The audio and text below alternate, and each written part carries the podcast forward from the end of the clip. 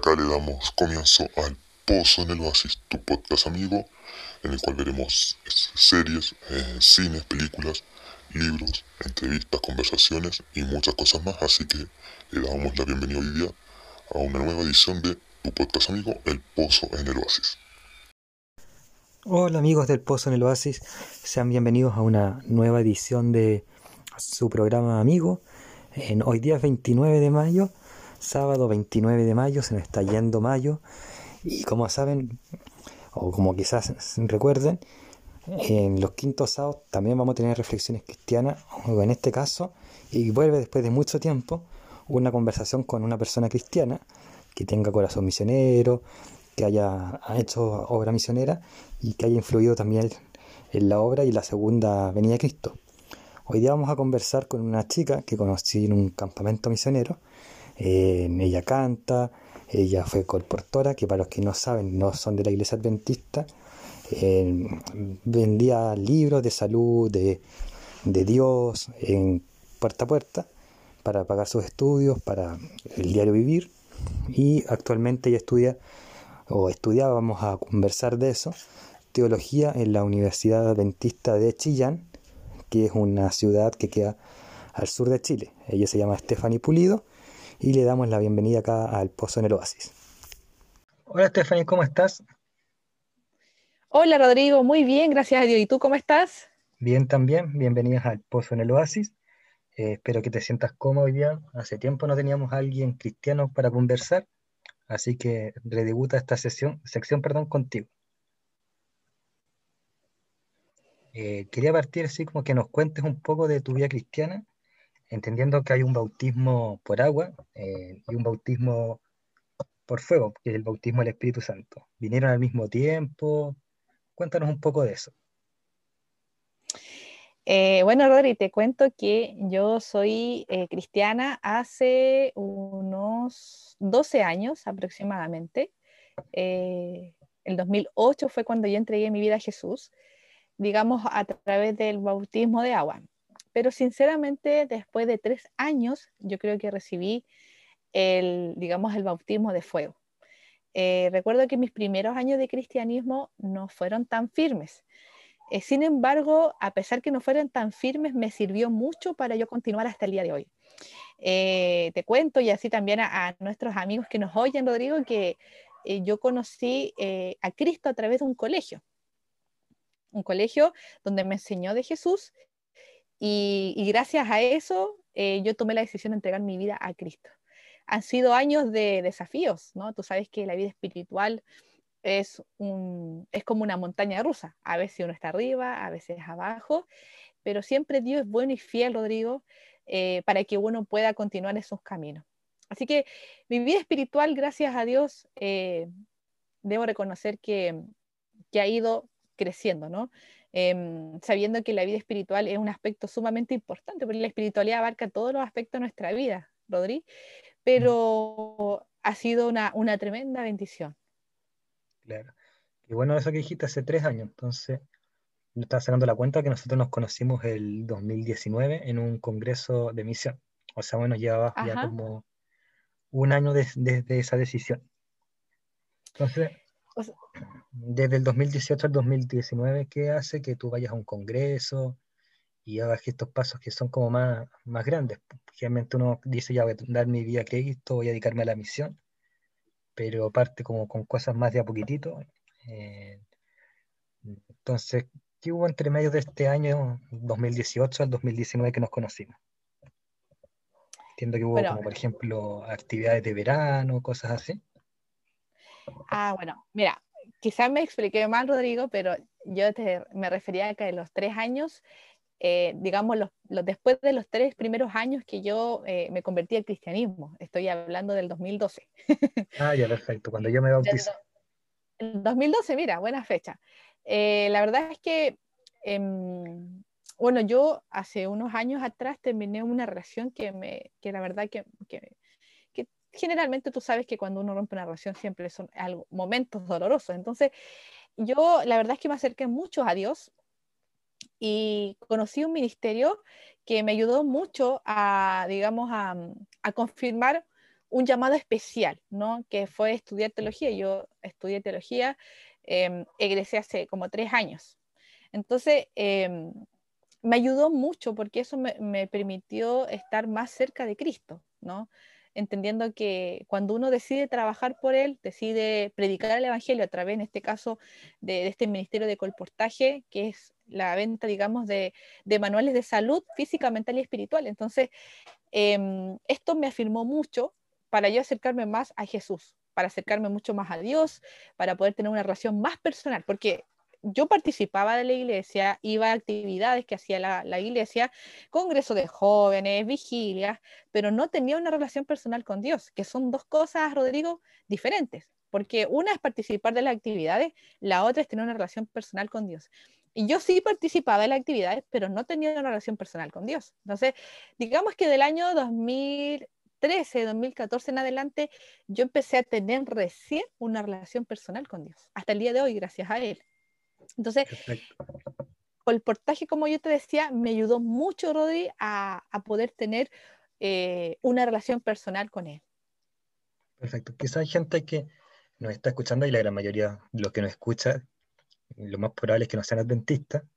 Entonces, hay tres cosas que tú dijiste que son que quizás muchos no conozcan, que es Congreso Jóvenes, que es Vigilia y que es colportaje. Exacto. Em, ¿Y sería qué importante quizás para un joven? Sí, es importante porque la verdad es que de repente se piensa que los cristianos no la pasamos bien, que somos medios fomes porque nosotros quizás no consumimos cierto tipo de, de, cosas o quizás nos vamos a fiesta, pero los congresos de jóvenes son actividades que generalmente se hacen en, en la temporada de fiestas patrias o a veces en otra fecha donde se reúnen diferentes jóvenes de diferentes lugares, eh, donde hacemos actividades, compartimos, hacemos actividades que ayudan a la comunidad, ¿no? Yo recuerdo, Rodri, que, ¿cierto? En estos congresos nosotros vamos a repartir cajas de mercadería, familias que lo necesitan. Recuerdo que había muchachos que iban a cortar el pasto a las plazas. Entonces, hacemos actividades sociales, ¿no? Y a la vez podemos conocer a diferentes jóvenes también con diferentes ideas, con diferentes luchas, con diferentes pensamientos y que aman al mismo Dios que también uno ama. Eh, las vigilias son actividades también espirituales donde hay una temática que se estudia, donde también se reúne un grupo de jóvenes, donde hay un predicador, hay partes musicales, hay momentos de dinámica también, y son bastante agradables. Y está también el misterio del portaje, ¿no? a mí me marcó mucho. De hecho, yo creo que esto confirmó el llamado para mí de estudiar teología, una carrera que, que generalmente em, es más para varones y que me ayudó mucho a entender de que en realidad eh, yo no puedo lograr nada sin la ayuda de Dios. Por lo menos yo, yo tengo ese concepto, ¿no? Eh, siempre necesito que Dios me dé sabiduría para saber actuar, para saber tomar decisiones. De hecho, ahora yo trabajo actualmente como profesora de, Biblia acá en la Universidad Adventista de Chile, que queda en Chillán. Y claramente yo le pido a Dios sabiduría, que me ayude a, enseñar de la Biblia, ya que la mayoría de los alumnos en la Universidad Adventista, Rodri, no son adventistas. Entonces, tenemos un grupo grande allí donde hablamos de Dios y conversamos no solo de Dios directamente. Por ejemplo, yo estoy tomando un ramo que se llama Visión Cristiana y Revelación, donde hablamos de las diferentes visiones, como el naturalismo, el nihilismo, el existencialismo. Hablamos también, por ejemplo, sobre las diferentes religiones y cómo cada esta aporta, ¿no? Entonces, eh, claramente eh, las actividades que digamos que la iglesia realiza eh, son actividades que son bastante, digamos, de, mucho beneficio para nosotros como, como jóvenes cristianos. Ahora, por ejemplo, a mí me pasó, mi último congreso de jóvenes fue el 2013 porque descubrí que eh, más que agrandar mi vida espiritual, la retrocedía. Entonces puede ocurrir de repente que, y lo quería decir como experiencia personal, eh, provoca un efecto adverso. Hay mm. dos caras de la moneda y uno ahí tiene que ir evaluando, ¿cierto? por supuesto. Ahora quedémonos con el colportaje, porque hay otra denominación cristiana, que, a la cual uno respeta mucho, que se llama los testigos de Jehová. ¿Cuál es la diferencia ah. entre el colportaje que ellos realizan y el que realizan los adventistas? Quizá para que la gente lo tenga claro.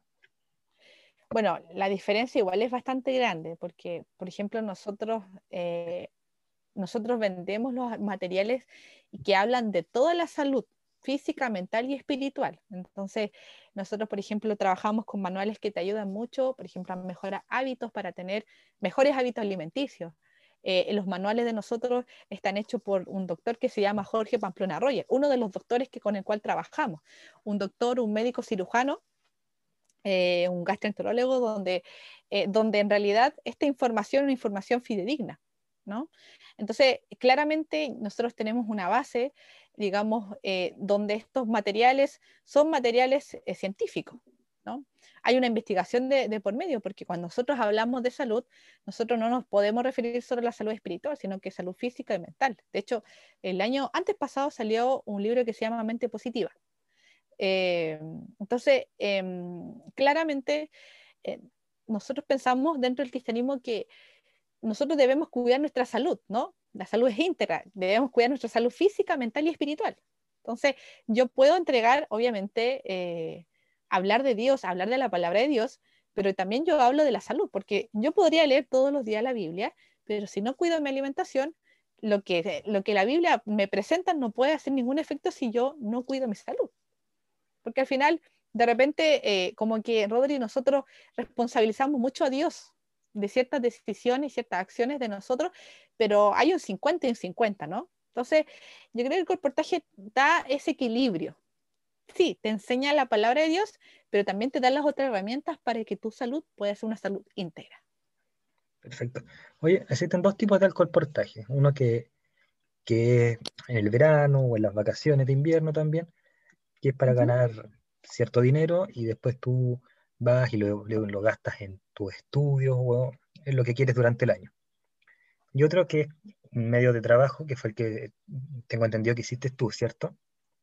En el cual tienes un horario, eh, te levantas en la mañana a colportar, te mandan a una zona a colportar también durante, pongamos un, un ejemplo, 6, 7 meses, quizás más. ¿Cómo fue esa experiencia? hubieron momentos, por ejemplo, que dijiste, ya no quiero hacer más esto, que hubieron bajoneos espirituales, y si es así, eh, ¿cómo saliste adelante? La verdad, Rodri, que, bueno, le cuento aquí también a nuestros amigos que nos oyen, que yo me dediqué casi toda mi vida, o sea, perdón, casi todos mis años de estudio, eh, yo me dediqué más al colportaje estudiantil. Este son los dos conceptos que se usa, el colportaje estudiantil y colportaje permanente. El estudiantil es que durante las vacaciones, ya sea de verano o invierno, uno se dedica al colportaje y esos recursos uno lo usa para pagar sus estudios. Y está el colportaje permanente, que es el donde, em, donde uno vive de esto, ¿no? Donde uno, digamos, em, donde es un trabajo para uno. Claro, el colportaje estudiantil igual, pero eso es por temporada. El colportaje permanente es un trabajo, así como cuando yo voy ahora a hacer clases en la universidad. Bueno, colportaje permanente es eso. Y generalmente, más que nada, se da mucho para la gente más adulta, joven, adulto, generalmente se dedican al colportaje permanente. Ahora, el colportaje estudiantil y permanente es distinto, porque el colportaje estudiantil es más duro, ¿no? En el sentido de que em, uno tiene un horario, ¿no? Donde uno sale temprano, donde uno también, ¿cierto? Eh, además de salir temprano, em, trabaja cierta cantidad de horas, mayormente son 9, 10 horas. En cambio, en el colportaje permanente hay un horario que tú te haces, ¿no? O sea, si tú quieres, puedes trabajar, por ejemplo, solamente en la mañana o puedes trabajar solamente en, la tarde. Entonces, digamos, tienes más, eh, tienes la posibilidad de tú manejar sus tiempos. En el colportaje estudiantil no, porque hay un líder a cargo de ti, se van a vivir a ciertos lugares, hay un grupo que trabaja también, entonces tú estás todo el día eh, full trabajando porque son tres meses donde, o menos de tres meses donde tienes que cumplir tu meta, ¿no? Para pagar tus estudios. Eh, la verdad es que eh, obviamente las dos cosas tienen sus, sus pros y sus contras, ¿no? Pero obviamente yo me sentí mucho más desafiada espiritualmente en el comportaje estudiantil, porque piensa tú que llegar al, a un lugar desconocido, vas a tocar la puerta de alguien que no conoces y tú le quieres vender un libro. Entonces, eh, nadie te quiere comprar un libro. Entonces, pensar que tienes que vender ese libro, entrar a la casa, lograr confianza con la persona, eso se torna desafiante. Y no solo eso, Se torna desafiante cuando la gente te trata mal, cuando la gente te menosprecia. Y uno insiste, pero ya llega un momento que uno dice, bueno, si no me quiere atender, yo avanzo y sigo tocando puertas. Entonces sí se torna difícil cuando llevas, no sé, una hora o dos horas o quizás más y no te abren la puerta de ninguna casa. Y sí, eso se torna súper desafiante y, y es súper difícil porque te frustra. ¿no? Quieres entrar a casa, quieres evangelizar, quieres ayudar a la gente y la gente no te deja entrar. Y muchos de ellos, a mí me ha pasado, y yo creo que a todos los que han colportado, han vivido, que gente que de repente te, te trata mal, o sea, te dice palabras feas, te insulta, eh, sin uno haberle dicho ninguna palabra inapropiada. Entonces, uno está expuesta, digamos, al desánimo constantemente y la verdad es que colportaje te ayuda mucho a, y prueba mucho tu fe, tu paciencia, ¿no? pero también te ayuda mucho a que uno sea paciente, ¿no? Bueno, sí, o sea, y no solo paciente, sino que pueda eh, ser constante, persistir en algo, ¿no? Bueno, no me abren en esta puerta, voy a la otra, no me abren en la otra, voy a la otra, y así continúo hasta que me abran la puerta en alguna casa. Entonces, en colportaje sí, yo me sentí, eh, digamos, muy probada, ¿no? Porque como te decía, uno está mucho expuesta al desánimo, a la frustración, y yo creo que la mayoría de los seres humanos, Rodrigo, eh, somos muy impacientes, ¿no? Queremos las cosas al tiro, eh, queremos que las cosas sucedan rápido y cuando no pasa así o cuando no las cosas no resultan como nosotros esperábamos, claramente nos frustramos. Pero sabes qué, yo recuerdo el protege con mucho cariño, ¿no? Con mucho cariño porque es un ministerio bien especial de valientes, porque no todos van por lo mismo, ¿no? Porque tú tienes, tienes que estar dispuesta aquí hay lugares que te van a cerrar las puertas y a veces no de la mejor forma. Pero ahí está Dios, ahí está Dios dándote ánimo para continuar. Perfecto, amén a eso. Empecemos otro tema, porque tú no solamente colportas, sino que también cantas. ¿Cuándo, ¿Cómo descubriste ese ministerio? ¿Cuándo empezaste? Y quiero que te inspira a cantar. ¿Tienes algún material propio? Cuéntanos un poco de eso. La verdad es que em, cuando yo era niña, yo, yo soy, como les decía, yo soy cristiana hace 12 años y mm, recuerdo cuando era niña participé, recuerdo que el profesor de música tenía como un grupito de folclore y él empezó a hacer audiencia y hizo un llamado, una invitación a aquellos que querían cantar o querían participar de este grupo folclórico. Y la verdad es que ahí yo me di cuenta que cantaba bonito. yo la verdad tenía unos 10, 11 años, hace mucho tiempo atrás. Después yo entré a un colegio adventista a estudiar y la verdad es que eh, yo veía a mis compañeras que cantaban y cantaban bonito y, y recuerdo un muchacho, un misionero, recuerdo que me escuchó cantar y me dijo, oye, me dijo, cantas bonito.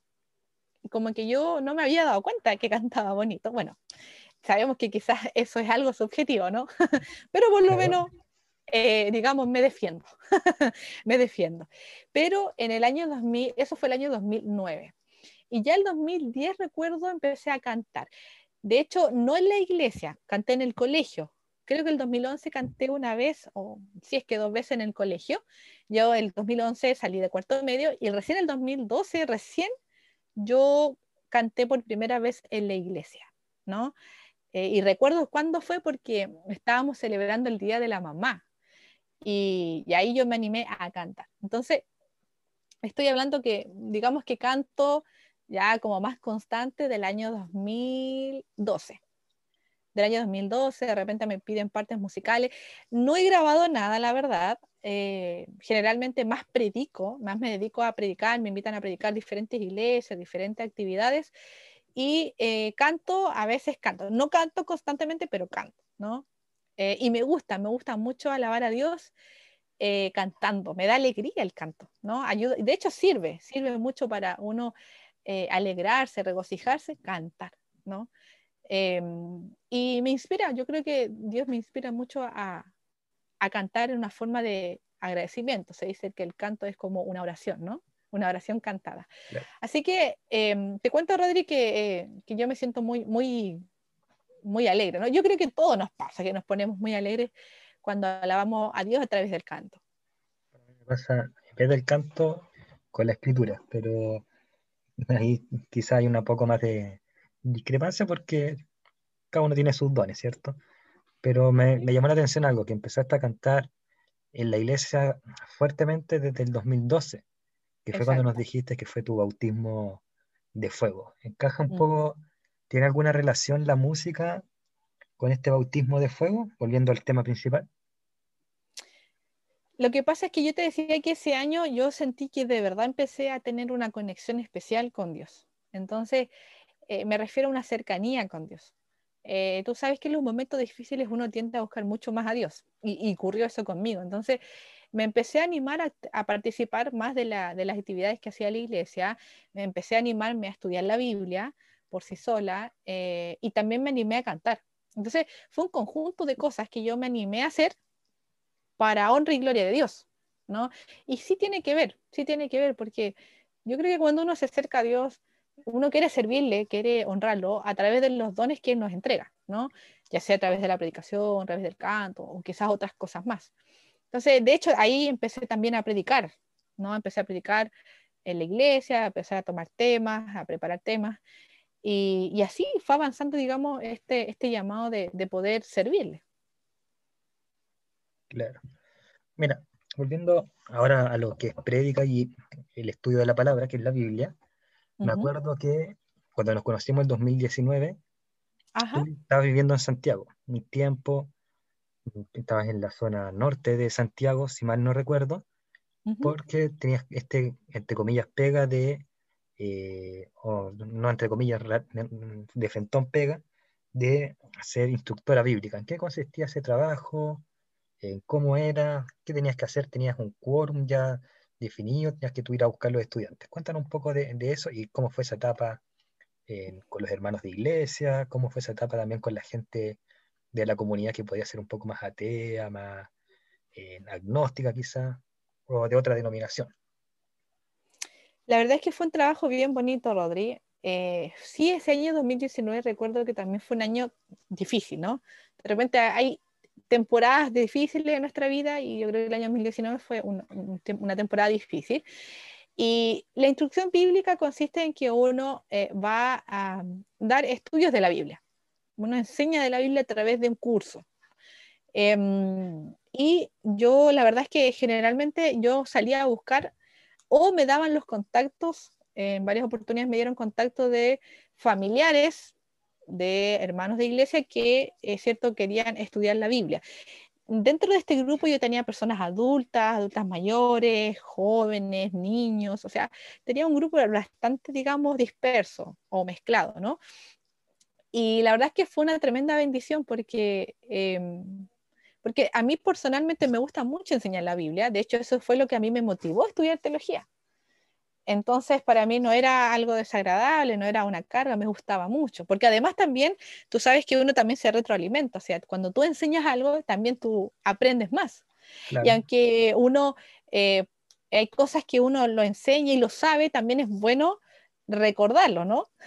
Entonces, eh, eso ocurre, ocurre cuando uno estudia, cuando uno, digamos, eh, enseña. Entonces, fue una experiencia muy bonita y especial. Eh, estuve trabajando como tres meses porque después me fui a trabajar como asistente de, publicaciones.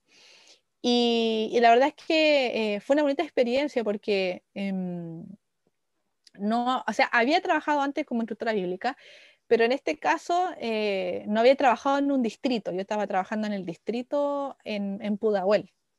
Entonces fue una experiencia bonita, el pastor era muy amable también conmigo, los hermanos en general también. Y hay, uno va aprendiendo, ¿no? De hecho, me, recuerdo una experiencia, a ver, casi estaba casi llegando a la iglesia y, y recuerdo que justo por ahí estaban tirando unos, unos balazos y quedamos ahí un poco asustados. Pero es genial porque te da la oportunidad de conocer a la gente, de conocer el contexto y te das cuenta que, que sí, que la gente sí necesita de conocer de este Dios de amor, ¿no? Eh, y uno se adapta también, se adapta también al tipo de persona, al tipo de perfil, ya que tú sabes, no es lo mismo hablarle a un niño que hablarle a una persona adulta. Claramente uno tiene que buscar otras formas y herramientas para poder hacerlo. Y eso quería llegar, porque yo también he hecho instrucciones bíblicas me resulta más fácil y más estimulante, por ejemplo, enseñarle a un niño de la Biblia o a una persona, a un preadolescente la Biblia, que a un adulto. Eh, entonces, ¿qué, ¿cuál era para ti lo que era más cómodo y lo que tú sentías que Dios te llamaba más a ese público? ¿Cuál era? Porque, por ejemplo, para mí era un niño o un preadolescente. ¿Y para ti? Yo creo que yo creo que mi, público más, o digamos, yo creo que serían los jóvenes, los jóvenes y los adultos. Yo creo que ese es como más mi área. Igual los niños, igual le pongo empeño, me gusta ser bastante dinámica, me gusta, eh, digamos, ser alegre. Trato de hacerlo siempre, trato, ¿no? De, ser alegre eh, cuando hago los estudios, pero yo creo que digamos, yo tengo más, eh, no sé si es la afinidad, porque yo creo que sí tengo afinidad igual con los niños, pero mi fuerte es como trabajar con los jóvenes y con la gente adulta. ¿Alguna experiencia que nos quieras compartir de, este trabajo ya de instructora, algo que te haya llegado al corazón? Sí, bueno, recuerdo que me hice muy amiga de, de una joven que su, su esposo era el líder de conquistadores, de hecho era el director. Y él se había bautizado primero, pero ella todavía no. Y nosotros hicimos una amistad bien especial, la verdad, ella es joven, joven igual que yo, y es mamá, y ella. Y recuerdo que eh, esta amistad tan especial que se hizo, eh, ayudó yo creo también en cierta forma en que ella entregara su vida a Jesús, ¿no? Yo le empecé a dar estudios bíblicos, pero ya le estaban dando estudios bíblicos. Y, ella entregó su vida a Cristo y de hecho actualmente ella es la directora de jóvenes de, una, de las iglesias del distrito de, Pudahuel. Entonces, eh, fue una linda experiencia porque yo me acerqué a ella, la verdad, eh, con la intención de tener una amiga dentro del distrito porque la diferencia era abismal. Pues había gente más adulta, más niños, adolescentes. Entonces no tenía como una amiga dentro del distrito, entonces nos hicimos muy amiga con ella. Y eso fue una bendición porque ella entregó su vida a Cristo y gracias a Dios sigue todavía ahí eh, en los caminos de Dios, ¿no? Entonces, eso me marcó mucho, porque increíble que la amistad sirve mucho, em, el poder compartir a Cristo, ¿no? A, tus amistades, a tu, a, tu, gente, ¿no? A, tu entorno. De hecho, los discípulos, la gran mayoría llegó a Cristo por medio de un amigo, Natanael, Pedro con Andrés, que eran hermanos, pero hermanos amigos. Eh, Así que ahí da mucho sentido lo que tú dices. Eh, para aclarar un poco, conquistadores son como los Boy Scouts, pero versión adventista, para que la gente entienda. Y director de jóvenes es porque la iglesia se divide en varios departamentos, ¿cierto? Un departamento de mujer, uno de publicaciones, uno de finanzas, y cada uno está con un líder. Exacto, y de hecho, eh, eso es lo, que me gusta igual dentro de toda la iglesia, que, que, cada, eh, digamos, ministerio tiene alguien a cargo, porque imagínate que, el pastor tuviera todo, ¿no? Se volvería loco, mucho trabajo. nada más que la iglesia duran un tiempo. Ahora pasemos a otro tema que es tu estudios de teología. Eh, ¿Te parece que, porque a mí me pasa, por ejemplo, yo hace muy poco descubrí que las mujeres en la iglesia adventista podían estudiar teología. Pasa que hay iglesias cristianas que tienen pastoras mujeres y hacen su estudio de teología, incluso en la iglesia católica para ser monjas también estudian su teología, pero en la iglesia adventista hay un desconocimiento que estudia una mujer teología, o sea, que, estudia una mujer para ser teóloga y de qué sirve una mujer estudiando teología. Entonces, si nos puedes ilustrar un poco eso. ¿Y qué sientes, por ejemplo, también, no sé si frustración o cuál es el sentimiento tuyo al, al saber que no puedes ser pastora o que no puedes optar a ese cargo? o sea, acá en Sudamérica. En Sudamérica. Claro, en Sudamérica. Eh, bueno, la verdad es que yo cuando decidí estudiar teología, eh, a mí me motivó mucho lo que yo te decía hace unos minutitos atrás, fue eh, enseñar la Biblia. A mí me gustó mucho enseñar de la Biblia. Y eso fue lo que me, motivó a estudiar teología. Eh, lo que me gusta de la teología, eh, digamos, desde el punto de vista adventista, lo que, lo que enseña la Universidad Adventista es que habla de diferentes ramas. Eh, obviamente hay ramos que están exclusivamente enfocados a lo que la Iglesia Adventista enseña, las creencias principales, pero también, por ejemplo, nosotros tenemos diferentes ramos donde nos habla de todo. Por ejemplo, hay ramos que son exclusivamente y nos presentan las diferentes religiones más predominantes a nivel mundial. Nos habla, por ejemplo, de, lo que ocurrió en las iglesias primitivas, ¿no? eh, hay eh, ramos exclusivos que son de Apocalipsis y Daniel, que son libros proféticos. Entonces es muy enriquecedora. Y la, verdad es que también lo que me gusta dentro de la iglesia adventista es que nosotros, eh, las mujeres, nos podemos casar, podemos tener familia, lo mismo que los varones, ¿no? Y eso es bastante, digamos, algo súper gratificante. Em, personalmente yo no me siento frustrada porque no pueda ser pastora. Eh, tampoco puedo decir que lo descarto 100% porque uno no sabe lo que pueda pasar al futuro. Eh, me gusta el trabajo pastoral, pero en este último tiempo me he enamorado mucho más de la, educa la parte educacional, ¿no? académica. O sea, eh, siento que a través de, digamos, de, de las clases, porque yo, como te digo, imparto clases acá en la Universidad Adventista, em, siento que, que, yo puedo, tengo un público grande, no tengo que salir a buscar al público, y me gusta porque uno tiene que, se adapta a un público no adventista, jóvenes, donde tienen filosofía diferente, donde los chicos, tenemos una generación ahora que los chicos tienen base, o sea, saben lo que quieren. Eh, te, dan, te dan los argumentos con base. Entonces, cuando tú generas un diálogo, es sumamente enriquecedor. Yo tengo un alumno, por ejemplo, que es agnóstico, que estudia um, una carrera de ingeniería y, pucha, o sea, él se inscribió en mi clase híbrida y el martes va a ir a mi clase híbrida. Y podría no haber ido porque él, como no es adventista, entonces ahí tú te das cuenta que logras tener lindos diálogos con gente que incluso no es de la misma denominación tuya. Entonces, a, mí, a mí me gustó mucho esto, porque yo puedo generar diálogos con mi alumno, lo trato de hacer, porque obviamente cada alumno es diferente, y los temas también, algunos son más controversiales que otros, pero se genera un diálogo es bonito y especial. Entonces, eh, para mí, por lo menos, yo no me siento frustrada el hecho de que no pueda ser pastora. Eh, no es un tema tampoco para mí, no, no, no, es algo que a mí me afecta porque al final hay diferentes medios, eh, Rodrigo, para uno querer presentar a Cristo. Entonces, el pastorado es una de las tantas formas. Eso es lo que yo por lo menos pienso.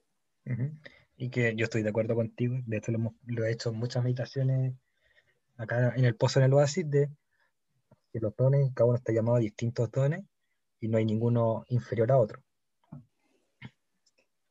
Eh, Exactamente. Ahora, eh, tú eres multifacética, cantas, ya dijimos, colportas, predicas, haces clases bíblicas, y eso ya llevas más o menos 10, 9 años. Entonces, claramente, ya lo tocamos un poco, pero ahora sí, más de frente, eh, un bajón espiritual fuerte que hayas tenido, no nos digas cuál, sí o no nomás, y cómo saliste adelante. Generalmente nos dicen la oración, pero aparte de la oración, que claramente es vital para un cristiano, ¿hay algo más que te haya levantado el ánimo en estos bajones espirituales, como dijiste, una montaña rusa? Sí, o sea, yo creo que todos tenemos bajones espirituales, eh, sobre todo cuando uno está en pecado, ¿no? Cuando uno está cometiendo ciertos actos ilícitos que van en contra de lo que Dios quiere para ti es, claramente lo he vivido. Eh, la verdad es que creo que en esos momentos que han sido momentos difíciles, eh, lo único que me ha ayudado, yo creo que es, bueno, dos cosas, ¿no?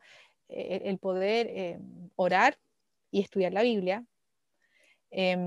pero también yo creo que la amistad, ¿no? Yo creo que el apoyo de los amigos que también aman a Dios, yo creo que sirve bastante para, para salir de ese digamos, de ese hoyo que uno se encuentra espiritual.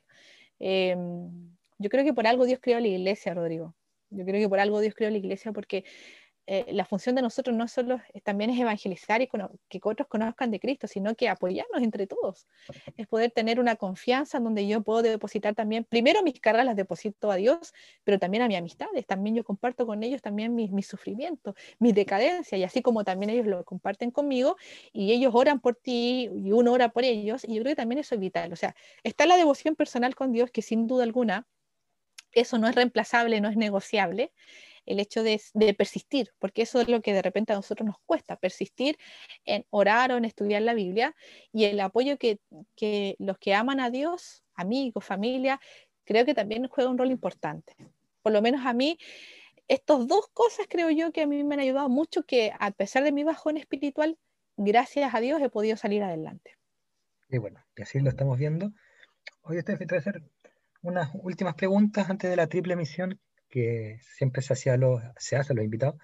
Pero primero, te dijiste algo que me gustó mucho, que es en la importancia de la iglesia. Yo siempre he dicho que la iglesia no es un lugar físico, no es un templo físico ni nada, pese a que, claro, existen los templos físicos de la iglesia, pero para mí la iglesia es el conjunto de personas. Así se entendió también en la iglesia primitiva, no había una gran estructura ni un departamento, eran personas que se juntaban ya sea en una casa o en un parque hablar de Dios, de Cristo y su sacrificio. Y eso es lo que tú haces cuando, por ejemplo, y lo dijiste con tus bajones espirituales y te refugias en tus amigos. Tus amigos son tu iglesia, ¿cierto? Exacto, sí, claramente. Dicho eso, hay mucha gente que dice, mi bajón espiritual más grande ha sido ahora que nos cerraron la iglesia, estos templos que dijimos por el coronavirus.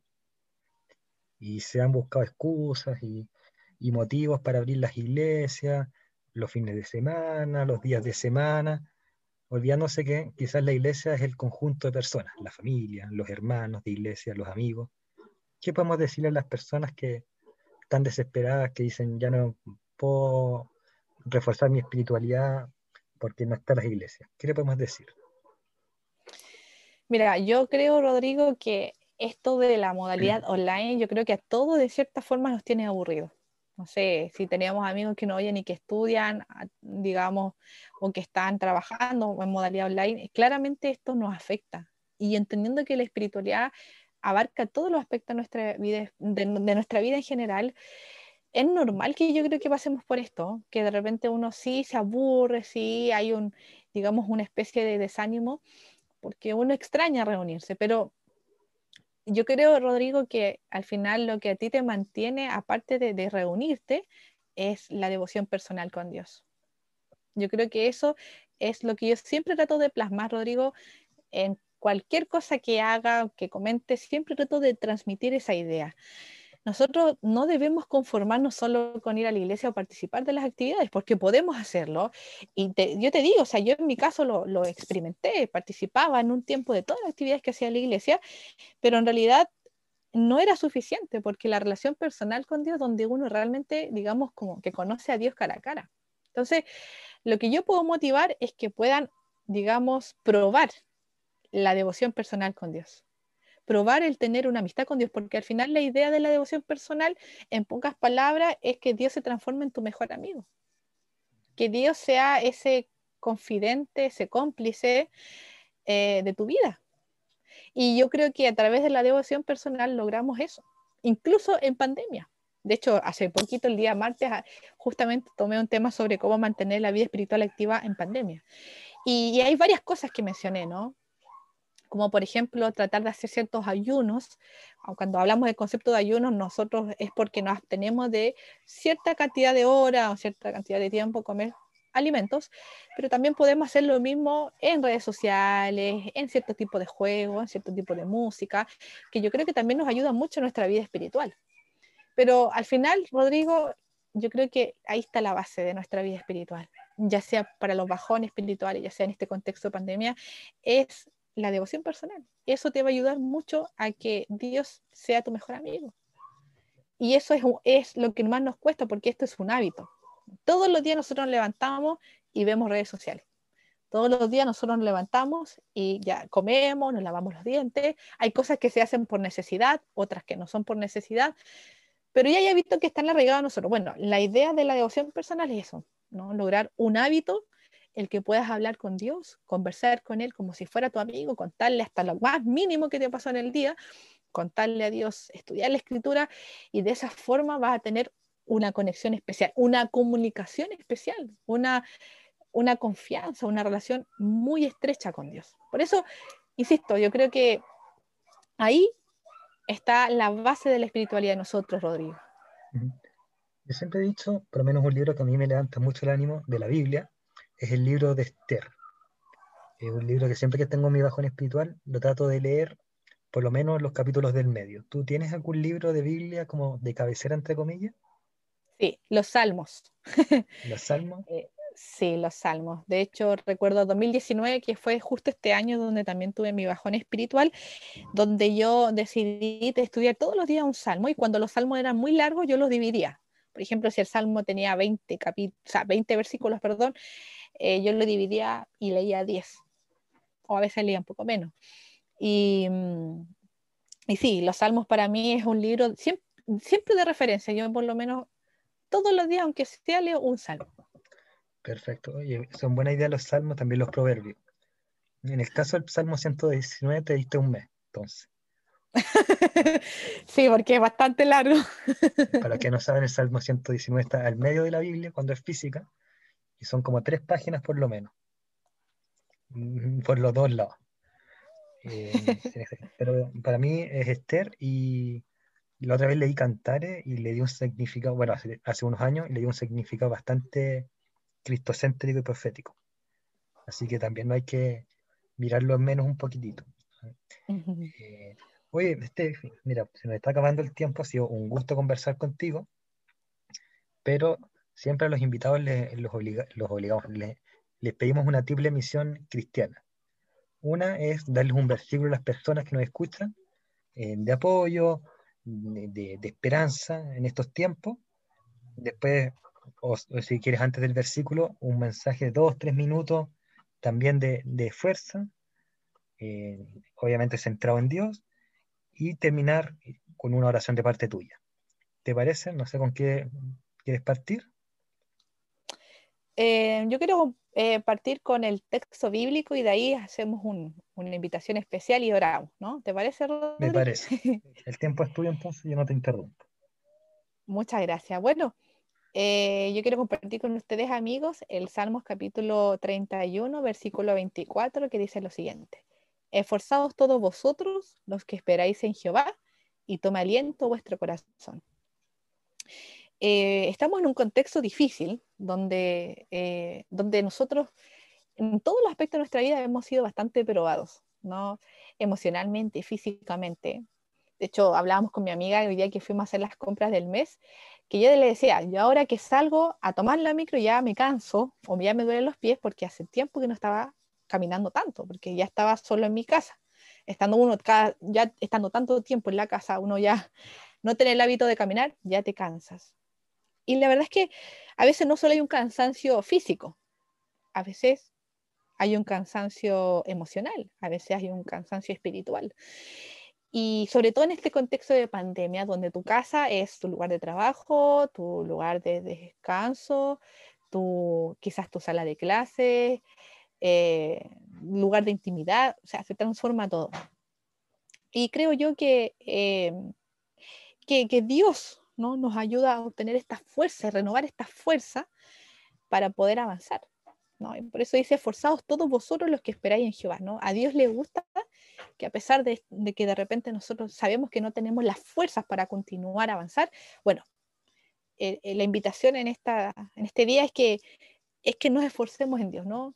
Cuando veamos que no tengamos fuerzas, insisto, no solo es algo físico, emocional, espiritual, pidámosle a Dios fuerza, anímense, atrévanse a pedirle a Dios que le ayude a tener esa fuerza para avanzar, ¿no?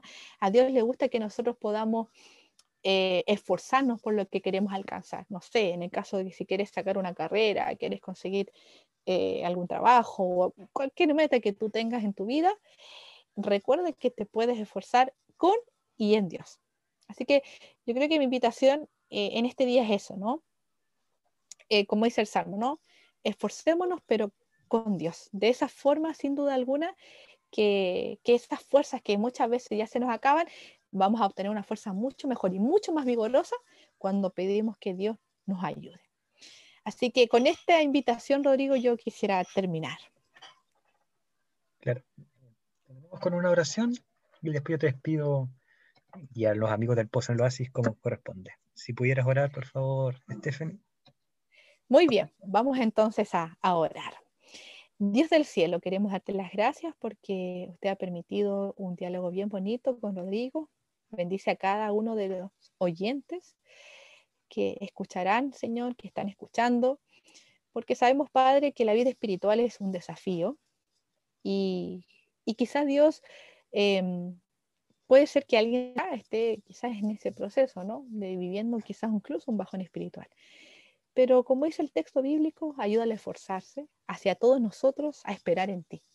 Siempre podamos nosotros tratar de siempre estar tomados de tu mano para tener ese valor y ese vigor para salir adelante. Gracias por su amor, por su cuidado y acompaña a cada uno de nosotros eh, en estos días, Señor, y en cada momento de nuestra vida. Esto te lo pedimos por amor a Jesús. Amén, Señor. Muchas gracias, Stephanie, por darte el tiempo, por conversar con nosotros en el Pozo del Oasis y a los amigos aquí que sigan pendientes, porque siempre tenemos sorpresas y temas eh, nuevos de todo tipo de índole. Así que hasta luego, amigos, y muchas gracias, Stephanie, que tenga una bendecida semana. Gracias, Rodrigo, por la invitación y también le mando un saludo cariñoso también a todos los amigos que nos están escuchando. Un abrazo virtual para todos. Saludos. Y acá concluye una nueva edición de El Pozo en el Oasis. Recuerda que si quieres sugerir un tema o algo por el estilo, puedes escribir a pozooasispod.com o al Instagram arroba pozooasispod. Saludos y muchas gracias por haber escuchado este nuevo capítulo. El capítulo viene a ustedes, eh, como todos los capítulos, gracias a las pymes amigas, Talutienda, por si quieres personificar un producto, ya sea yo o polera. También si quieres personificar para un bordado.cruz o bordar derechamente cruz, tienes aquí a nuestros amigos de eh, Bordados Matices.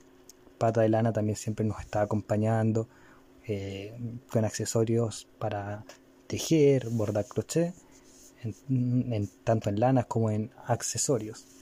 Emporio Dominga también siempre nos acompaña. El buen vestir de Emporio Dominga, fundamental para nuestros días. Igual que Beauty Day, que no solamente tiene prendas de vestir, sino que otros accesorios para que tengas un lindo día. Suyai Styling para que tengas un lindo estilo, tanto en maquillaje, pintura de uñas, bálsamo, peluquería, etc. Beauty, eh, perdón, Belleza de Lolita, esta gran pequeña peluquería que siempre nos acompaña. Belleza de Lolita está junto a nosotros. Pastelería Baibari, los mejores dulces, tortas están ahí. Endulza tu vida con Pastelería Baibari. Frutos del Edén, los mejores frutos secos. En semillas, entre otras cosas, están en Frutos del Edén. Amigos, y si ustedes están en Quinta Normal, en Santiago Centro o Estación Central, vayan ahí al bajón de los Vengadores y van a tener unos ricos sándwiches, unos completitos. Así que ahí una muy buena opción si están por ahí o viven ahí, pilla el bajón de los Vengadores. Eh, también, como siempre, Trade Games, los mejores Funko Pop y accesorios coleccionables son de Trade Games. Y Team Gráfica, los mejores cómics, manga. En cómic eh, tenemos Marvel, DC, eh, Star Wars, etcétera, están ahí en Team Gráfica, así que acérquense donde el tío Tim y pidan con toda la confianza del mundo. Y con esto nos despedimos. Muchas gracias por sintonizar nuevamente el pozo en el oasis.